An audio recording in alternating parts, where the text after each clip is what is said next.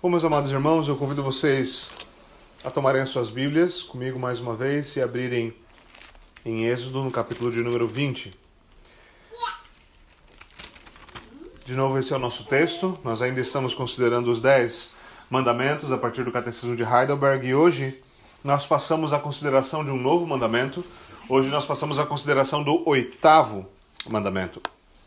E nós vamos, como nós temos feito principalmente no primeiro sermão, na primeira abordagem a cada um desses mandamentos, nosso objetivo é fazer hoje algumas uh, responder ou estabelecer algumas questões preliminares sobre o conceito do não roubarás, certo? O oitavo mandamento, e definir um pouquinho do escopo desse mandamento, certo? Do que ele se trata, como nós entendemos ele, qual o conceito de propriedade e também de mordomia, tá bom? Então eu convido vocês mais uma vez a Êxodo, capítulo de número 20. Hoje nós lemos então do versículo 1 até o versículo de número 15. Êxodo 20, do versículo 1 ao 15. Vou fazer a leitura da palavra de Deus. Ouça com atenção em fé, assim diz o Senhor. E Deus falou todas essas palavras. Eu sou o Senhor, o teu Deus, que te tirou do Egito, da terra da escravidão. Não terás outros deuses além de mim. Não farás para ti nenhum ídolo, nenhuma imagem de qualquer coisa no céu, na terra ou nas águas debaixo da terra. Não te prostrarás diante deles, nem lhes prestarás culto, porque eu, o Senhor, o teu Deus, sou Deus zeloso, que castiga os filhos pelos pecados de seus pais, até a terceira e quarta geração daqueles que me desprezam, mas trato com bondade até mil gerações aos que me amam e obedecem aos meus mandamentos. Não tomarás em vão o nome do Senhor, o teu Deus, pois o Senhor não deixará impune quem tomar o seu nome em vão. Lembra-te do dia de sábado para santificá-lo. Trabalharás seis dias e neles farás todos os seus trabalhos. Mas o sétimo dia é o sábado dedicado ao Senhor, o teu Deus. Nesse dia não farás trabalho algum, nem tu, nem teus filhos ou filhas, nem teus servos ou servas, nem teus animais, nem os estrangeiros que morarem em tuas cidades. Pois em seis dias o Senhor fez os céus, a terra, o mar e tudo o que neles existe. Mas no sétimo dia descansou. Portanto, o Senhor abençoou o sétimo dia e o santificou. Honra teu pai e tua mãe, a fim, de que, a fim de que tenhas vida longa na terra que o Senhor, o teu Deus, te dá. Não matarás, não adulterarás e não furtarás. Amém. Amém. Vamos orar.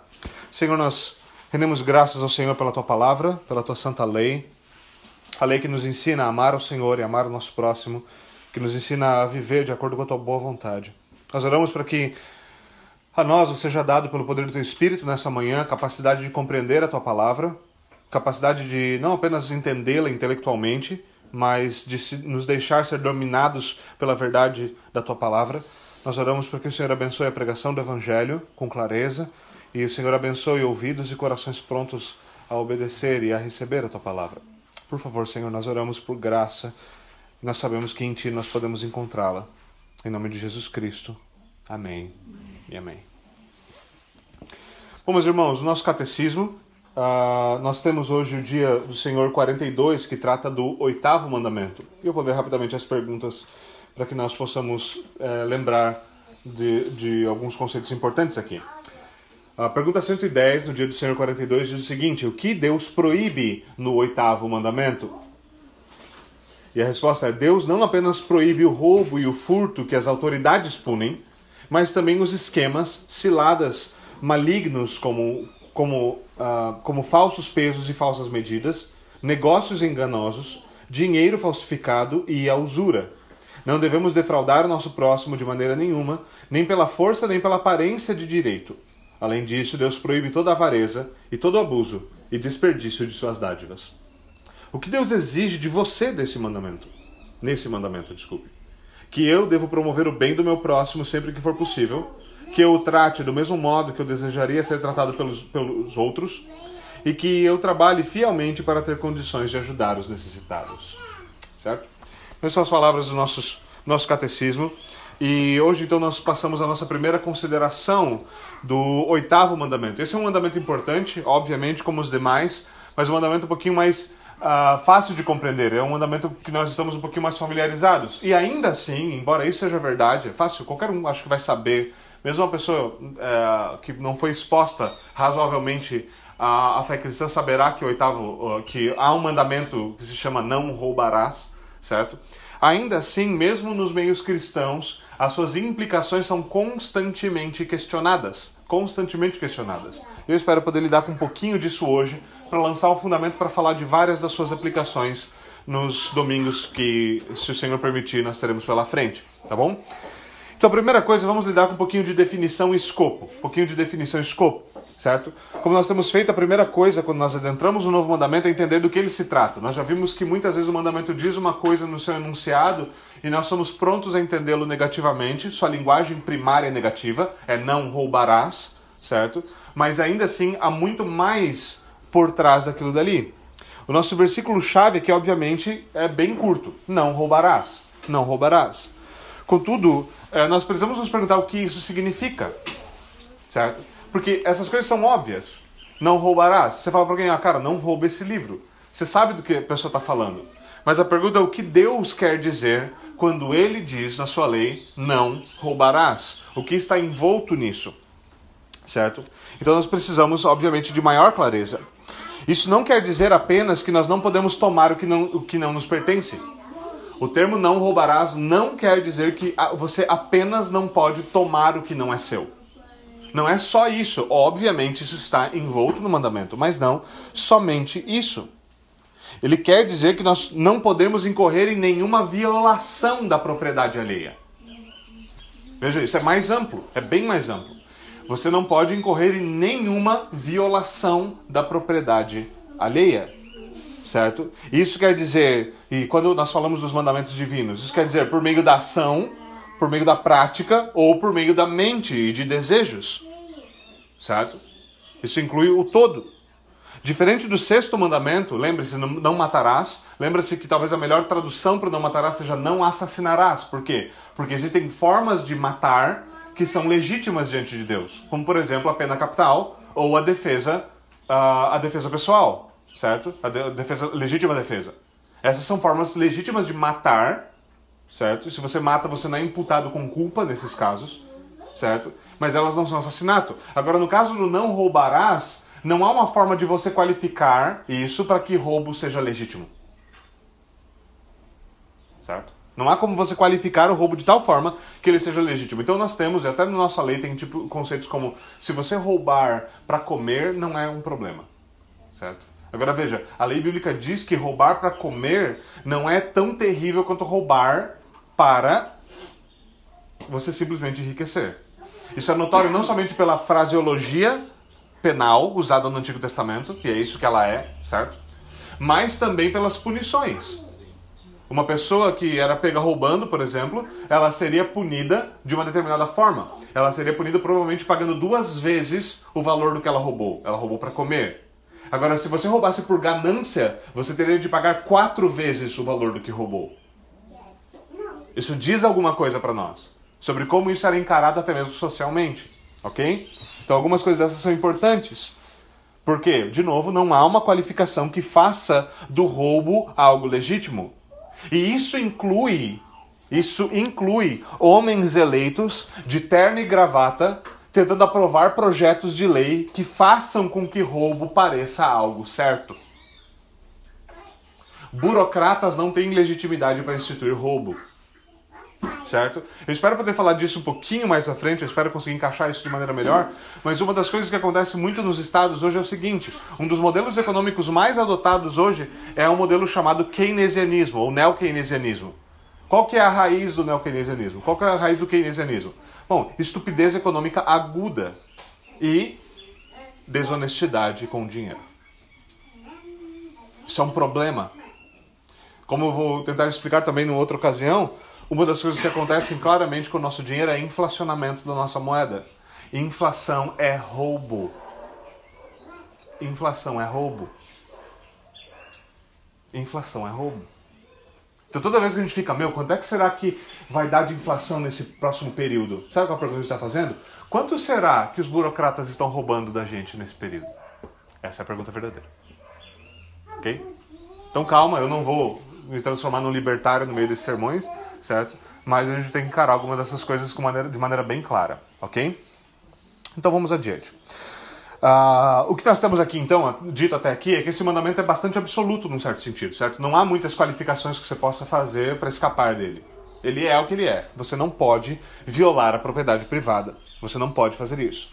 Note, contudo, que no nosso versículo, note aqui de maneira específica que o nosso versículo ele não especifica qual o item roubado. Isso é parte do motivo pelo qual ele é tão amplo, certo? Não diz aqui você não pode roubar dinheiro. Não roube ouro. Não roube bens. Certo? Ele diz não roubarás. Ele é um conceito extremamente amplo. Ele não diz o que não se pode roubar e ele também não diz o método pelo qual você pode roubar ou não pode roubar. Isso quer dizer que deve incluir todas essas coisas.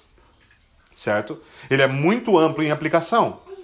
Uma mostra disso, por exemplo, está na exposição inspirada dada por, pelo próprio Moisés. Moisés ele comenta os dez mandamentos. Às vezes a gente não percebe isso dessa forma, mas ele comenta os dez mandamentos.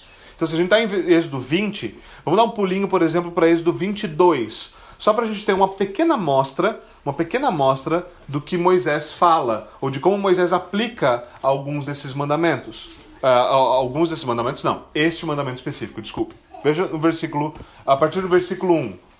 Se alguém roubar um boi ou uma ovelha, é Êxodo 22 aqui, se alguém roubar um boi ou uma ovelha e abatê-lo ou vendê-lo, terá de restituir cinco bois pelo boi e quatro ovelhas pela ovelha. Se o ladrão que for pego arrombando for ferido e morrer, quem o feriu não será culpado de homicídio, mas se isso acontecer depois do nascer do sol, será culpado de homicídio. O ladrão terá que restituir o que roubou, mas se não tiver nada, será vendido para pagar o roubo. Esse é um contexto, esse é um conceito difícil e eu espero tentar tratar sobre isso, que é o conceito de escravidão no Antigo Testamento. E como a escravidão no Antigo Testamento era regulada e como ela é diferente da escravidão, por exemplo, que nós conhecemos aqui no, no Ocidente a partir do século XV, basicamente. Tá bom? Então, uh, um dos problemas fundamentais é que o, o uh, eu vou citar isso rapidamente de passagem hoje, é que o não roubarás inclui por necessidade o sequestro. O sequestro é o roubo de pessoas, certo? Qual o problema, um dos problemas fundamentais com o sistema de escravidão que nós tivemos a partir, uh, que ficou popular nas Américas a partir do século XV? Ele era fundamentado num esquema de sequestro, ok? Ele era fundamentado num esquema de sequestro. E só para que fique bem claro, para que a gente pare com toda essa lavagem que é feita no sistema, uh, no sistema educacional no Brasil, os principais, os principais nesse esquema de sequestro universal que nós tivemos no, na, na escravidão uh, que nós encontramos aqui no século XV em diante e afetou o Brasil também, eram as próprias tribos negras no, na África que escravizavam outras tribos negras e vendiam para os brancos. Então esse papo de que a escravidão era um negócio essencialmente racial, isso é devido a muita dialética marxista. Ok? Então só para ficar claro, a gente precisa de um pouquinho de lição histórica aqui, de aprender um pouquinho como é que essas coisas funcionavam. O próprio nome escravos, slaves, vem de eslavo. Brancos têm escravizado os brancos na história, negros têm escravizado negros na história, e todo mundo tem gostado desse negócio de escravizar um ao outro. Um dos única, uma das únicas religiões, principalmente no período de pastoreio, no mundo em que tinha, em que tinha escravos e essa escravidão era regulada, era Israel. Ele não podia ser um escravo, escravo perpétuo, ele deveria ser cuidado, ele tinha direitos, completamente, por exemplo, diferente da escravidão no período romano, no qual você tinha, era tão, você tinha tão poucos direitos que nem mesmo sexualmente você poderia se proteger na época, ok? Então, quando alguém fala assim, ah, a Bíblia é um livro terrível porque ela defende a escravidão, a pergunta é que tipo de escravidão? Uma das aplicações da escravidão encontra-se exatamente aqui no não roubarás. Você roubou alguém e não tem grana para pagar. O que, que vai acontecer? Você vai trabalhar para pagar a sua dívida. No nosso, na nossa Constituição, isso é escravidão. Só para você entender, na Constituição brasileira, se você trabalha por, por alimento e moradia, só por isso, sem receber dinheiro, isso é escravidão.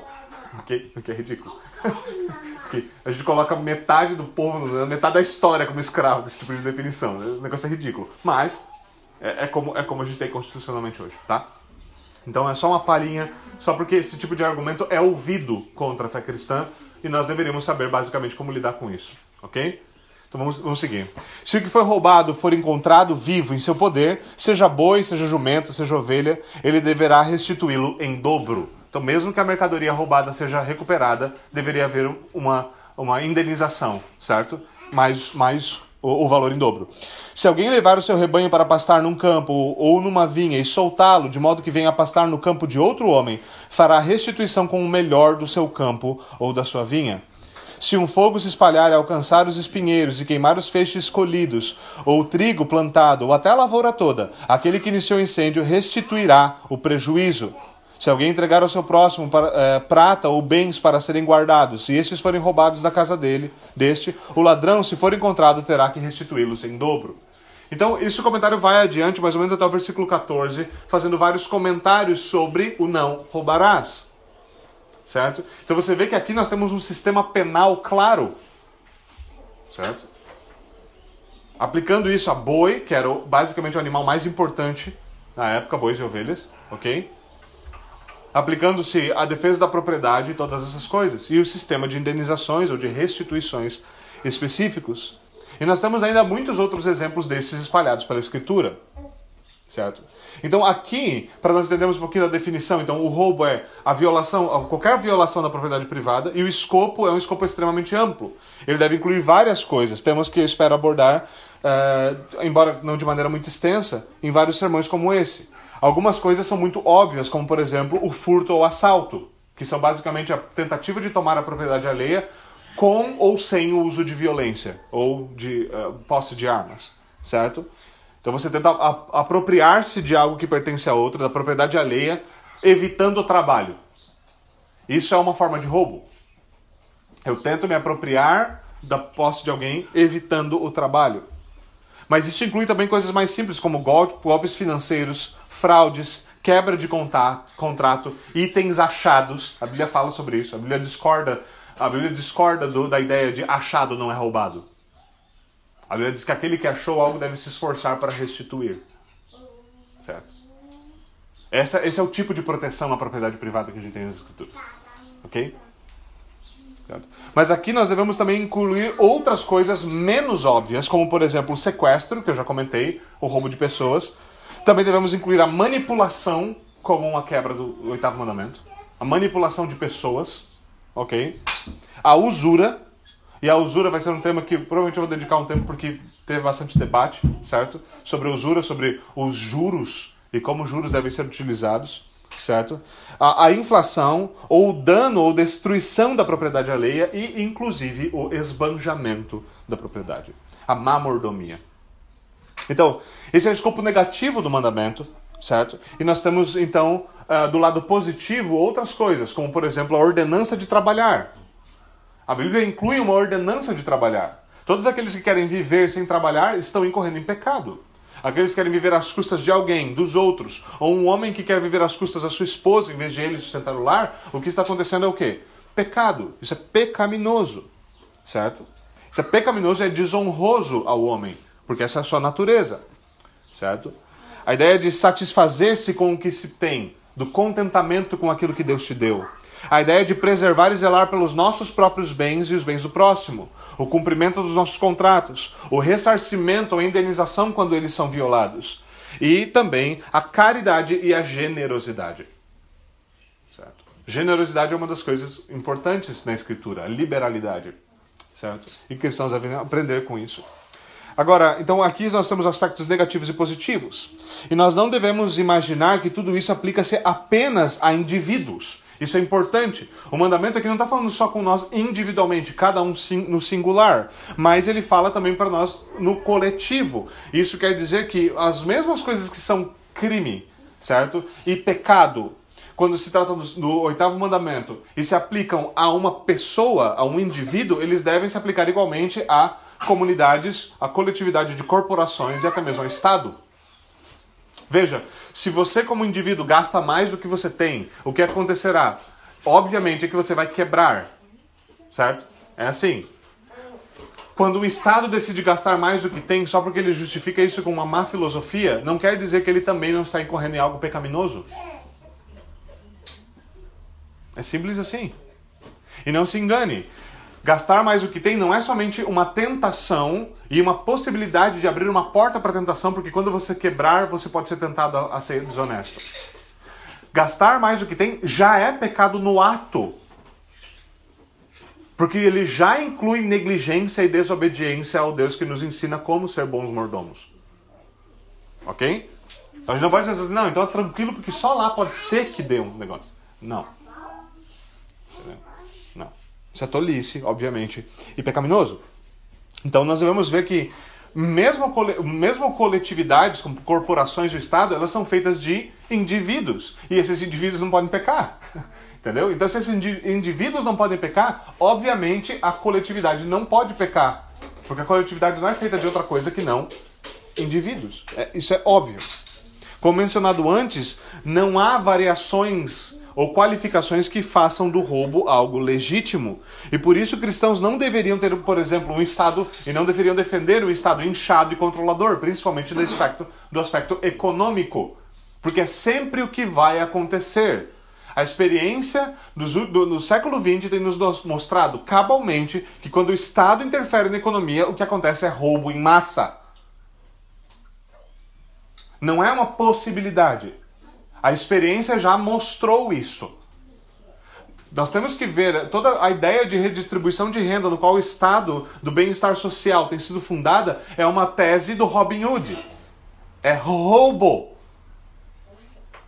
Roubo. Tirar do mais rico para dar ao mais pobre é roubo. Taxar mais os que têm mais e menos os que têm menos. Primeiro que, no final das contas, vai prejudicar mais os que têm menos. Certo? Os cálculos são bastante claros sobre isso. E em segundo lugar, é desonesto, porque as balanças estão. São duas balanças, são duas medidas. E isso é pecaminoso. Fora o fato de que nós temos já comprovação, a, a, pelo menos comprovação a, no sentido de acadêmica ou no sentido de argumentação, de que é impossível o cálculo econômico dentro de um sistema comunista socialista. Certo? Nós temos um grande, um grande economista chamado Ludwig von Mises, e, e ele, não, não, sei se foi com esse uh, argumento que ele ganhou um prêmio Nobel, inclusive, de economia, e ele demonstra num dos seus livros claramente que é impossível fazer cálculo econômico dentro de um sistema marxista. Ok? Socialista comunista. Não dá para fazer cálculo social, não dá para saber quanto custa, não dá para saber o que paga. Isso está demonstrado já. Ok? E a gente continua no experimento. A gente continua. Vamos ver se vai dar certo mês que vem. Ok? E não está dando certo. A Venezuela é um exemplo, uh, e todos os outros países que seriam esse mesmo modelo são exemplos dessas coisas. Então nós devemos perceber aqui que não importa se nós somos burocratas ou se nós temos o próprio Robin Hood, a gente não torce para o Robin Hood. Ok? Não importa quanto você gostou do filme, ele não é o bonzinho. Não importa quão tirano pareçam aqueles que ele rouba, rouba ainda é pecado. É simples assim. Ok? Portanto, aqui em geral, o que nós temos então é um argumento em favor da honestidade nos negócios e no tratamento dos bens e das pessoas. Há muitas formas de ser um ladrão e a Escritura proíbe todas as formas de roubo.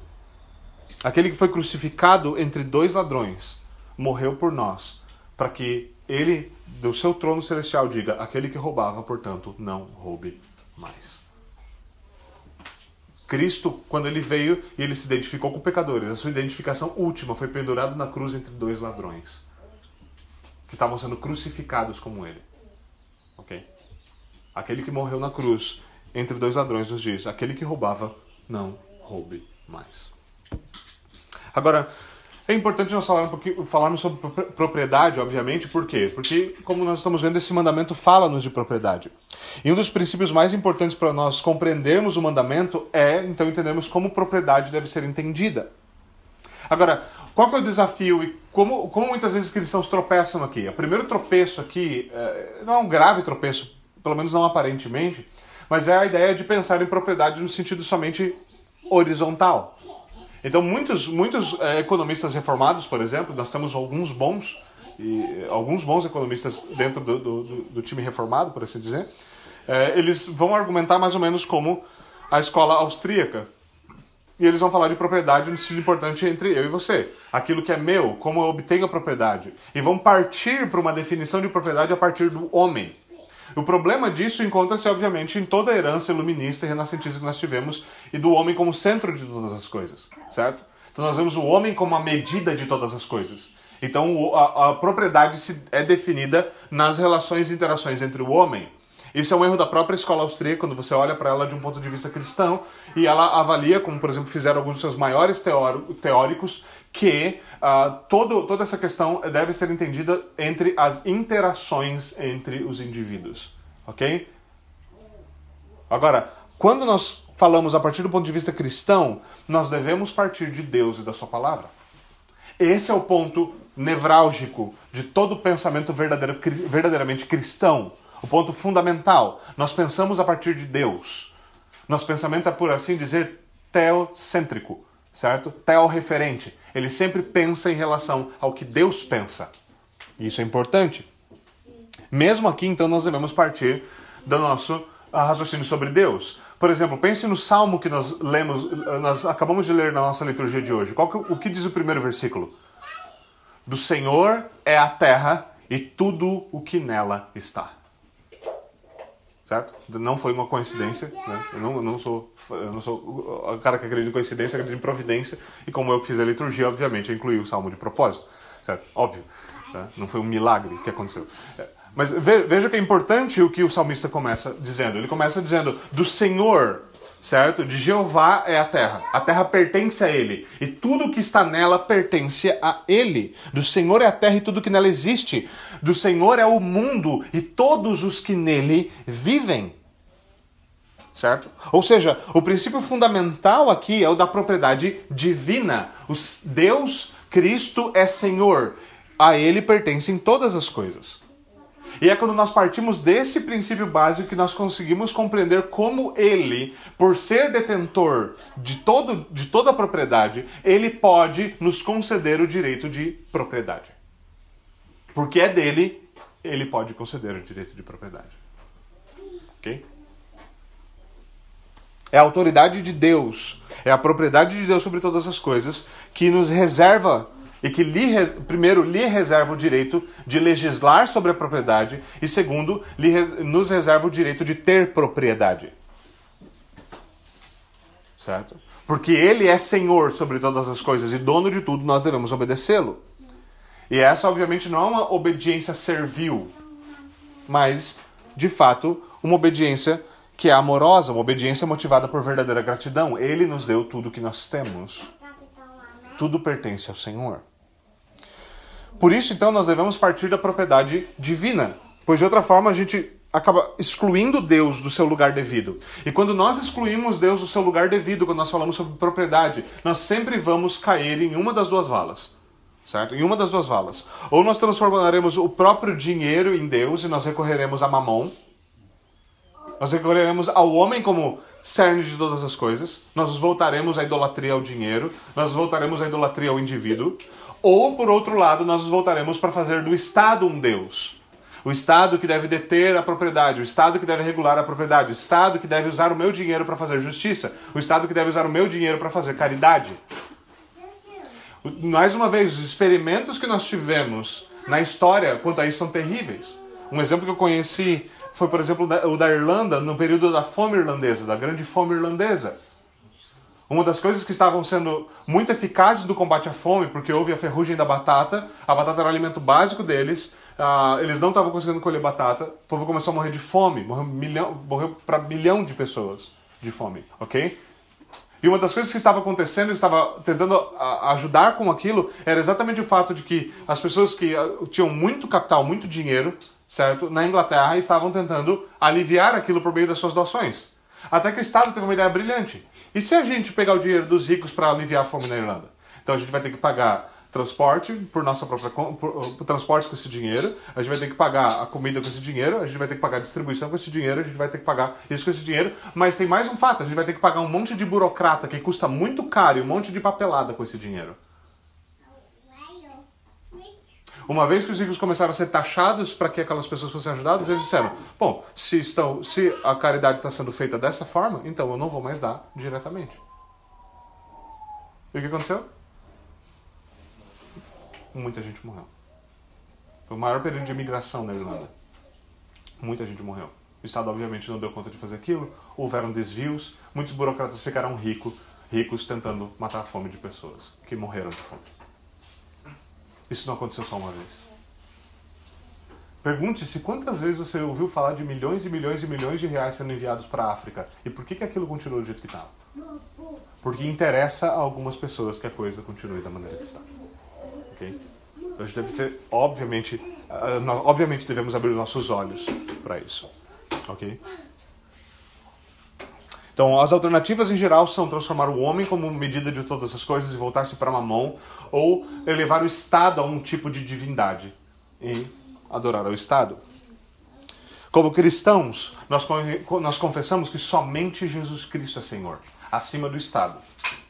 Existe aquilo que é legítimo do Estado, mas existe aquilo que é legítimo ao Senhor. E o próprio Estado é confessado pelos cristãos como um servo de Deus, não como um senhor em disputa com Deus.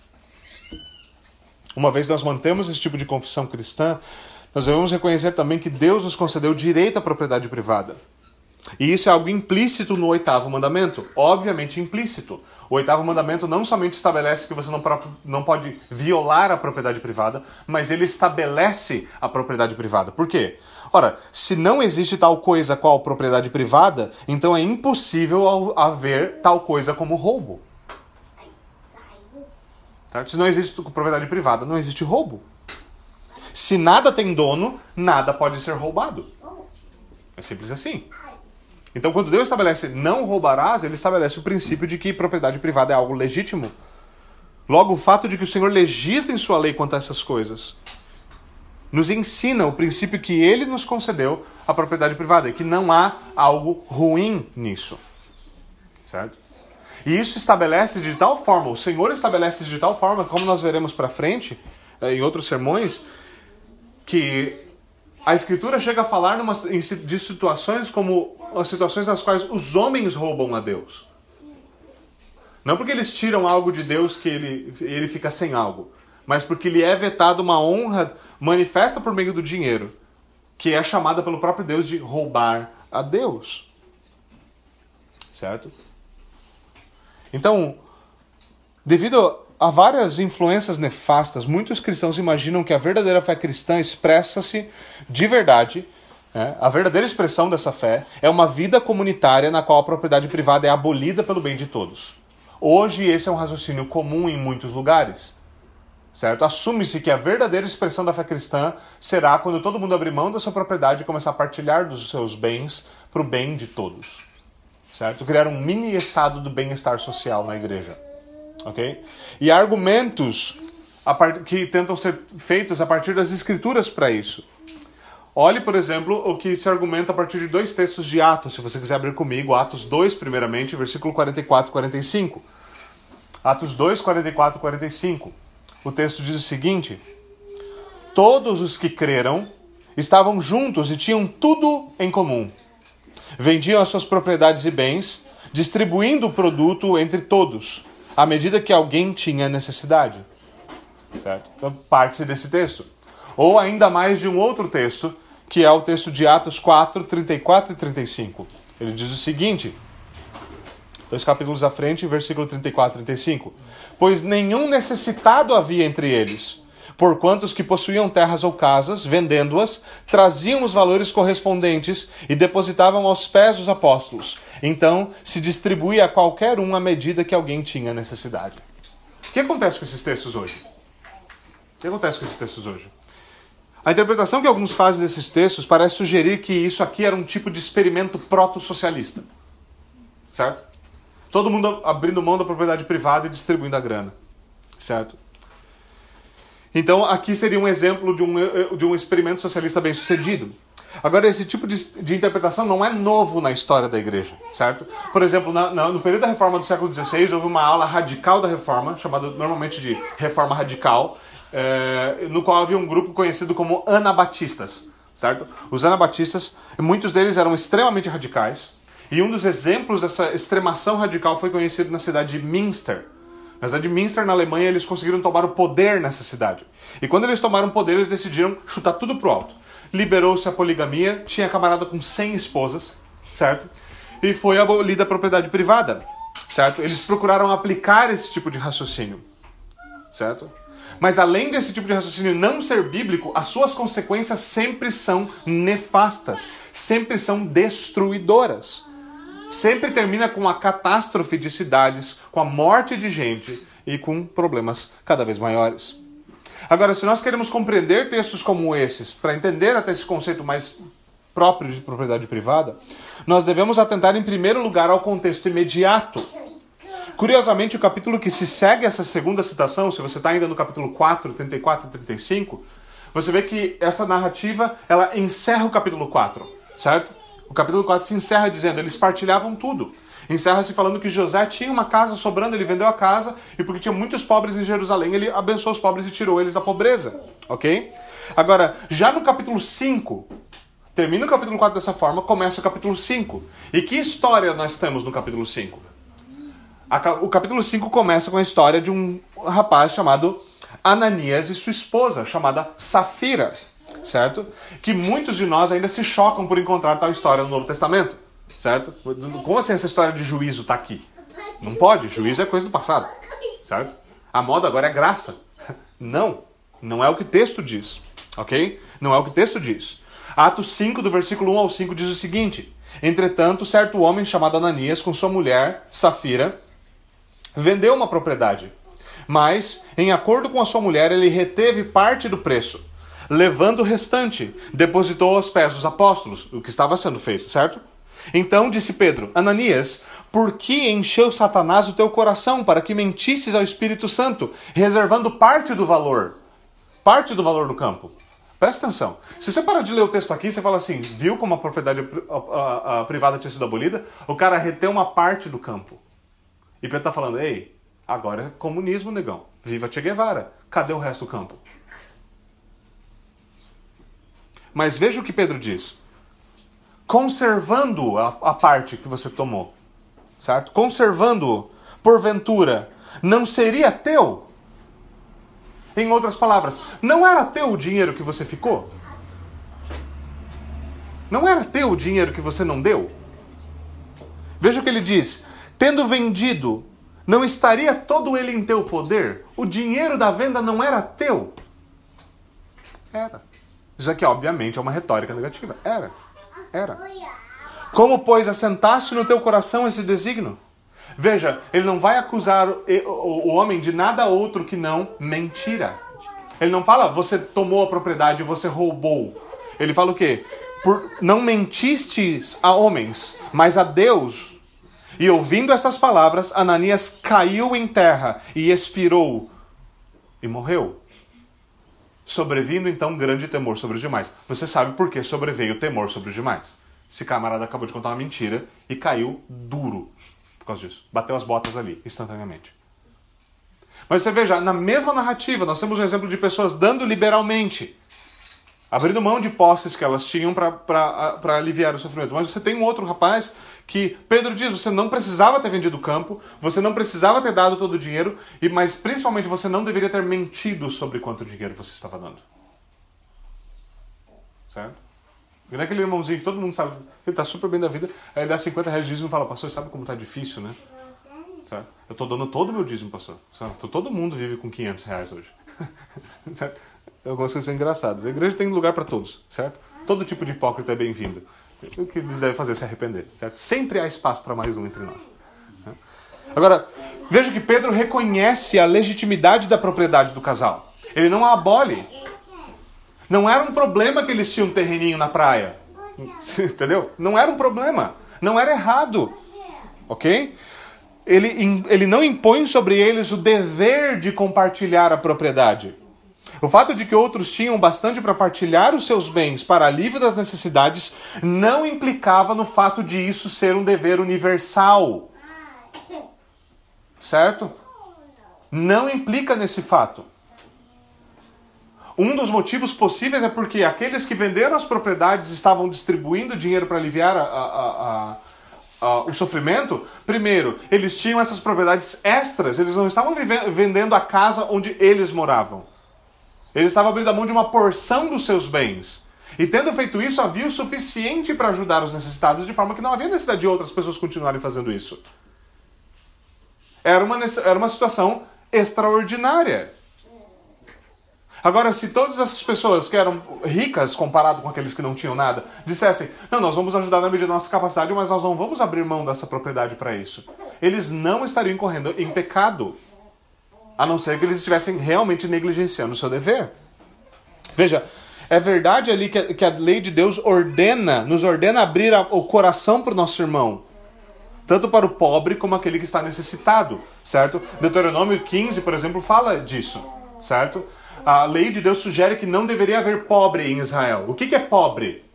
Certo? Como Theodore Dalrymple define muito bem nos seus livros, e são livros que realmente vale a pena ler, tá? Dalrymple fala que pobreza é um termo relativo. Relativo. Por que, pobre... Por que pobreza é relativo? Porque se você se comparar, se você se comparar na sua situação para alguém que tem menos que você, certo? Para aquela pessoa, aquela pessoa pobre e você é rico para ela. Agora, se você se comparar com alguém que tem mais do que você, perto dela você é pobre. Pobreza é relativo, depende do ponto de comparação. Não relativo no sentido pós-moderno, que não existe pobreza. Mas a pobreza bíblica é qualificada pelo quê?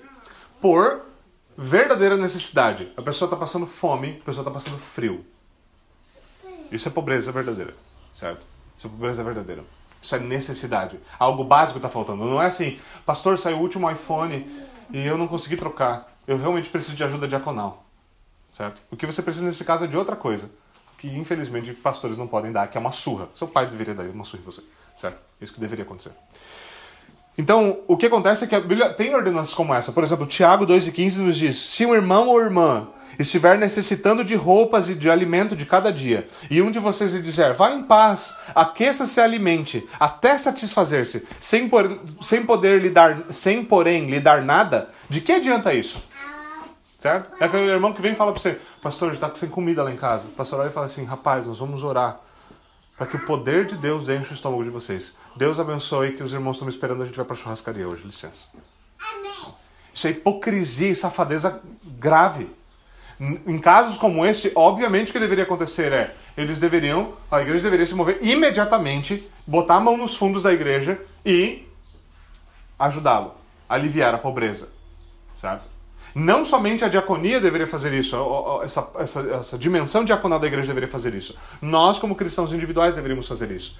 Note uma coisa: um dos maiores problemas pelos quais o Estado tomou completamente nas nossas mãos toda a possibilidade de caridade foi por quê? Porque nós fomos omissos.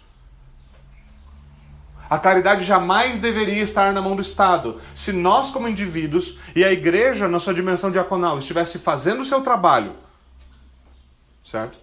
O Estado jamais deveria ter, jamais teria tomado isso das nossas mãos.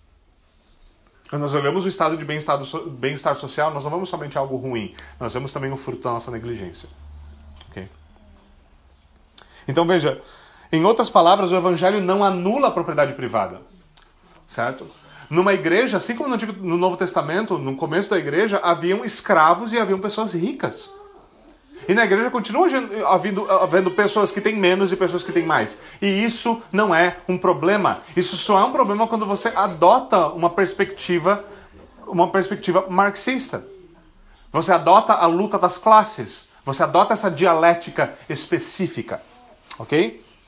A regra nas escrituras continua sendo clara: aquele que não trabalha, que também não coma. Mesmo assim, hoje muitos cristãos sofrem daquilo que nós podemos chamar de síndrome franciscana. Certo? Podemos chamar, porque eu estou sugerindo, tá? Ninguém, não conheço ninguém que chame isso disso. Mas é uma síndrome franciscana. Por quê? Porque há um tipo de mentalidade que sugere que ao crente todo tipo de luxos e bens de qualidade é algo mundano e ímpio. Isso primeiro é fundamentado num tipo de gnosticismo macabro, certo? E segundo, em basicamente uma teologia. Então eles passam a desfrutar de coisas boas com um terrível sentimento de culpa. É aquela pessoa que ela tem um bom trabalho, ela, o trabalho dela está dando fruto, ela tá tendo, ela tem dinheiro, ela pode ter boas roupas, ela pode ter um bom carro, ela pode ter uma boa casa, ela pode ter fazer boas viagens, mas ela sempre está desfrutando disso com um sentimento de culpa. Entre os cristãos isso é muito comum. Assim, mas eu devia estar tá fazendo, fazendo mais pela igreja, devia estar ajudando mais pobres, eu devia estar fazendo isso, deveria estar fazendo aquilo. E, mas se eu tivesse metade do que eu tenho, muita gente. E, e essa coisa começa a se consumir. E isso se dá por quê? Bom, se dá algumas vezes porque pessoas que estão numa boa situação estão negligenciando seus deveres básicos. Isso acontece. Existem pessoas que são, se apaixonam pelo seu dinheiro. Ok. Mas muitas vezes isso acontece por quê? Porque elas sofrem uma pressão externa de uma sociedade que nos ensina a olhar para o rico como o problema. E o que acontece muitas vezes nós não percebemos que aqueles que detêm grande capital são aqueles que fazem a sociedade mover-se economicamente. Eles empregam os trabalhadores, são os gastos deles, em especial com coisas que eles de fato não necessitam fundamentalmente, que geram uma porrada de empregos. Nós falhamos muito. Nossa teologia econômica é horrível nessas horas. E muitas vezes pessoas nessa condição se sentem culpados. Agora, a primeira coisa peculiar, como eu já disse outras vezes, é que qualquer um de nós aqui vive melhor do que um rei vivia 400 anos atrás. Em segundo lugar, não há nada de errado, nada de errado em você desfrutar do fruto do seu trabalho. Isso não é errado. E é errado na igreja ter esse sentimento da parte de alguns que falam: tal irmão tem muito mais do que eu. E agir como se isso fosse um problema. Isso é um problema do seu raciocínio, do seu intelecto, da maneira como você vê o mundo. Isso é um problema do seu descontentamento da sua inveja. Não um problema econômico de fato. Nós vamos identificar o tipo de problema e não e cuidar para não identificar o problema no lugar errado. Enquanto o consumismo por si só é um problema, ele o é, pois por, por, pois por meio dele o dinheiro e os bens são tratados como um fim em si mesmos. Por que o consumismo é ruim? Porque por meio dele o, o dinheiro é tratado como um fim em si mesmo, não como um meio. Não como um meio para algo mais. Se você usa o dinheiro e você desfruta de boas coisas, usando o dinheiro como meio para glorificar a Deus, você não está incorrendo em pecado. Mas se você acha que as coisas que você compra vão satisfazer o seu coração, você está necessariamente errado. Não importa quanto dinheiro você tem, quanto, quanto dinheiro você tem. Certo? Nós devemos reconhecer que um argumento meramente econômico aqui leva a uma catástrofe financeira. Como diz um autor, quando não houver mais propriedade em nenhum lugar, haverão pobres em todos os lugares. É simples assim. Mas para ser mais direto, o problema nem sempre está no consumismo ou numa má compreensão da economia, mas simplesmente na, como já comentei, na inveja. Eu queria ter o que o outro tem. Uma das coisas que este mandamento nos ensina é nos alegrar por aquilo que o outro tem. Não invejar, nos alegrar. Isso é algo que a gente tem que praticar. Você vê o irmão tendo muito mais do que você, tendo coisas que talvez você gostaria de ter, e você fala, cara, como eu fico feliz porque você pode ter isso. Que coisa boa. Às vezes, eu, às vezes nós temos essa conversa lá em casa, eu falo pra Sara, e a gente tem alguns vizinhos que tem muito dinheiro, certo? Nós moramos num lugar que tem muito vizinho tem muito dinheiro, tem muito lugar tem vizinho tem muito carro que eu acho o máximo de ver. E às vezes eu falo pra Sara, eu, nunca, eu não gostaria de ter um carro desse. Se eu tivesse o dinheiro deles, eu provavelmente não teria esse carro. Eu teria muito mais livros do que eu tenho. Provavelmente essa seria a minha, minha escolha. Mas, eu acho fenomenal que eles possam ter isso. E, porque eu posso ouvir o carro, posso ver o carro, posso apreciar aquilo. Eu acho excelente. Excelente. Glória a Deus por causa disso. Glórias a Deus por causa disso. Isso é algo muito bom.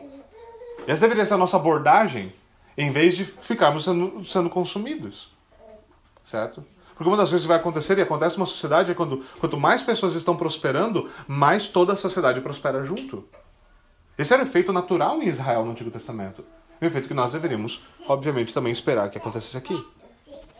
Agora, dito isso, nós devemos, nós devemos entender como olhar para os nossos bens e como nós podemos desfrutar daquilo que nós temos sem culpa.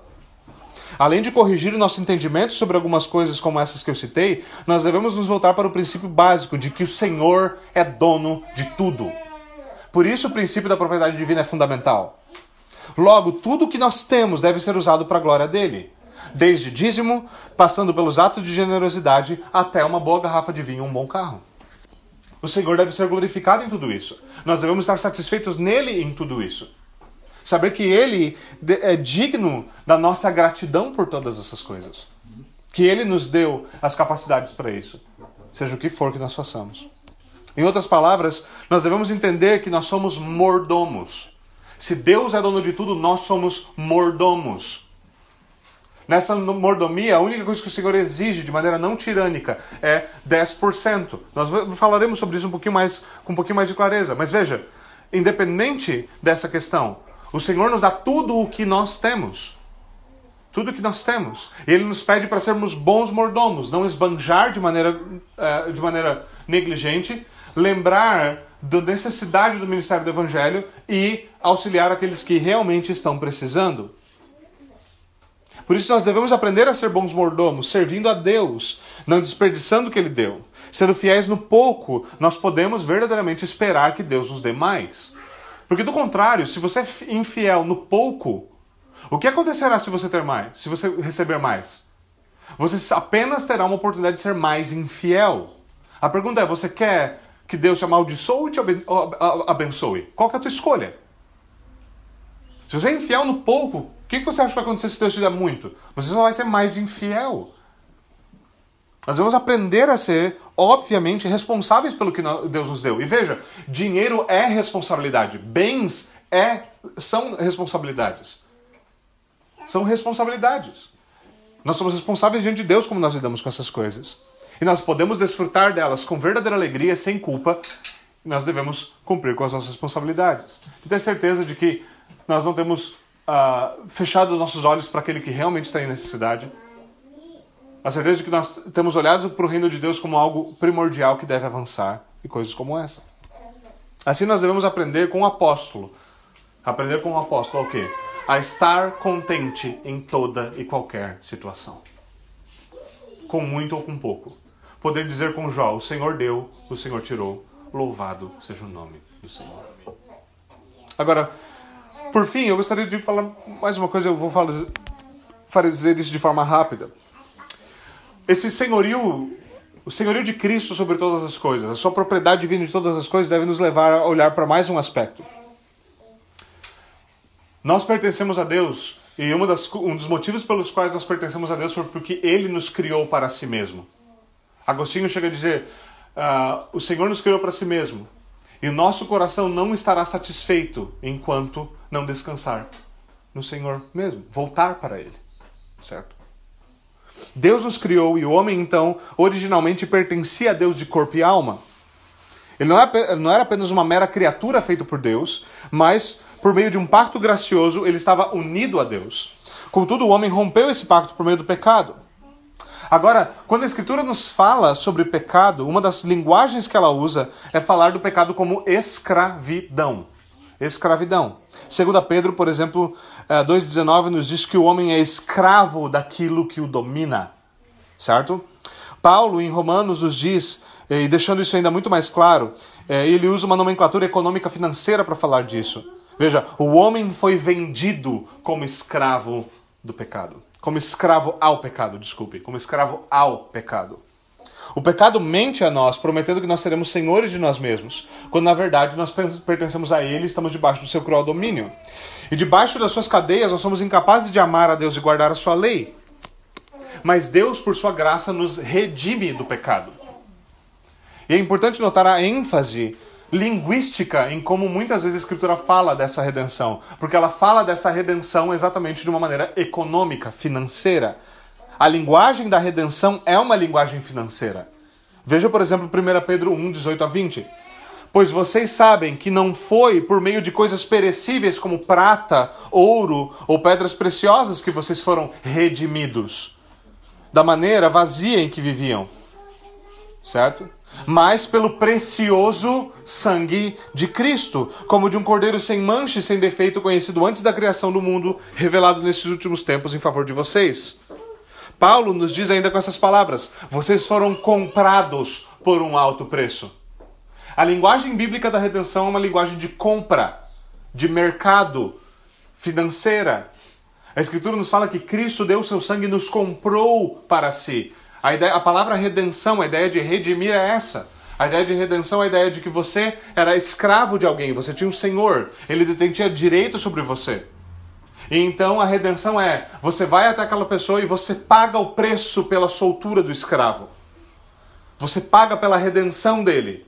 É como se você pagasse uh, o resgate no caso de um sequestro.